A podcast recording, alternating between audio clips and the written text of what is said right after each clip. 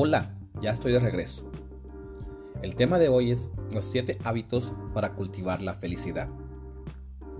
Todas las personas aspiramos a ser felices y muchos nos preguntamos por qué alguien parece más feliz que otro o simplemente por qué no podemos ser tan felices como quisiéramos. El interés por la felicidad ha traspasado el ámbito meramente social y cotidiano para convertirse en tema de interés científico. Investigaciones recientes en el campo de la genética dan cuenta que existe una predisposición genética para ser más o menos felices.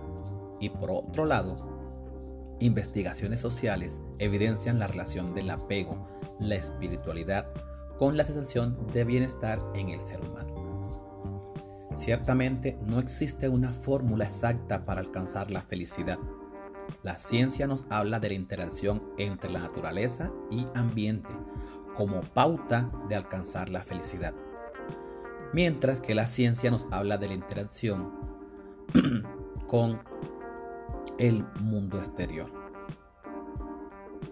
¿Qué opinas tú en este caso?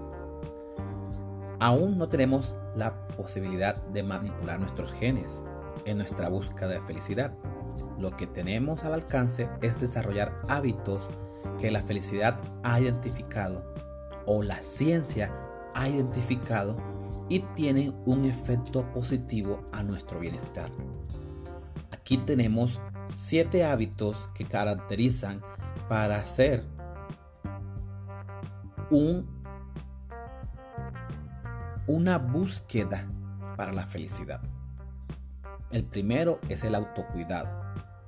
Se refiere a cuidar de nosotros mismos, sacar tiempo para realizar actividades que nos aporten energía y salud como por ejemplo ejercicio físico, ingerir alimentos frescos y saludables, tener descanso y diversión. ¿Tienes tu autocuidado?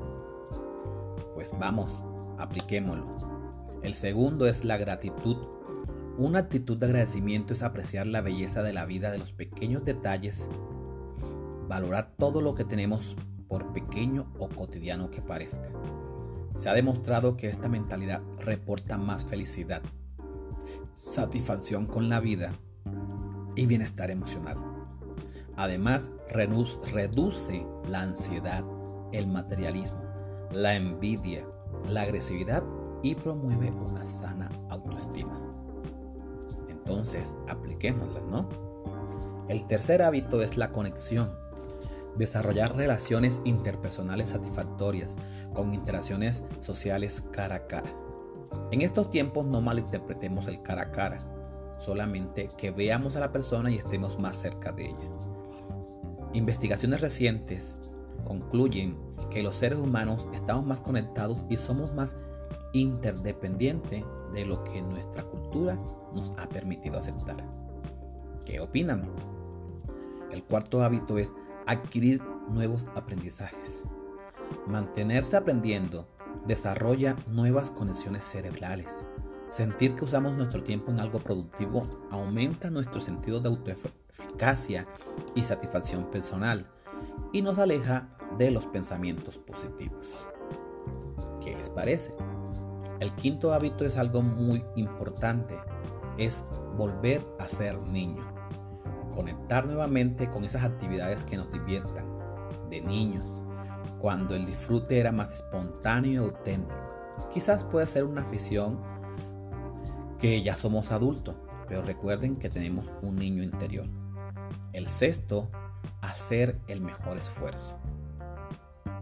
Dar lo mejor de nosotros mismos sin olvidar que tenemos limitaciones y que hay variables que no controlamos. Cuando damos nuestro 100%, sentimos plena satisfacción con nosotros mismos, aun cuando las cosas no salgan como esperábamos. Pero importante, valoremos el esfuerzo y no el resultado.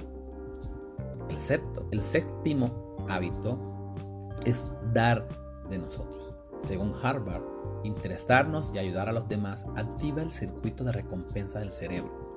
Sentir que contribuimos y que aportamos es una de las principales necesidades del ser humano. Entonces, Muchos de nosotros emprendemos la búsqueda de la felicidad con la expectativa única de llegar a la meta de ser felices. En esa exploración no nos damos cuenta de que la felicidad se encuentra en el camino que recorremos, siendo consciente en que no estaremos exentos de dificultades y que lo más importante es la actitud con la que la enfrentamos. ¿Qué opinas tú?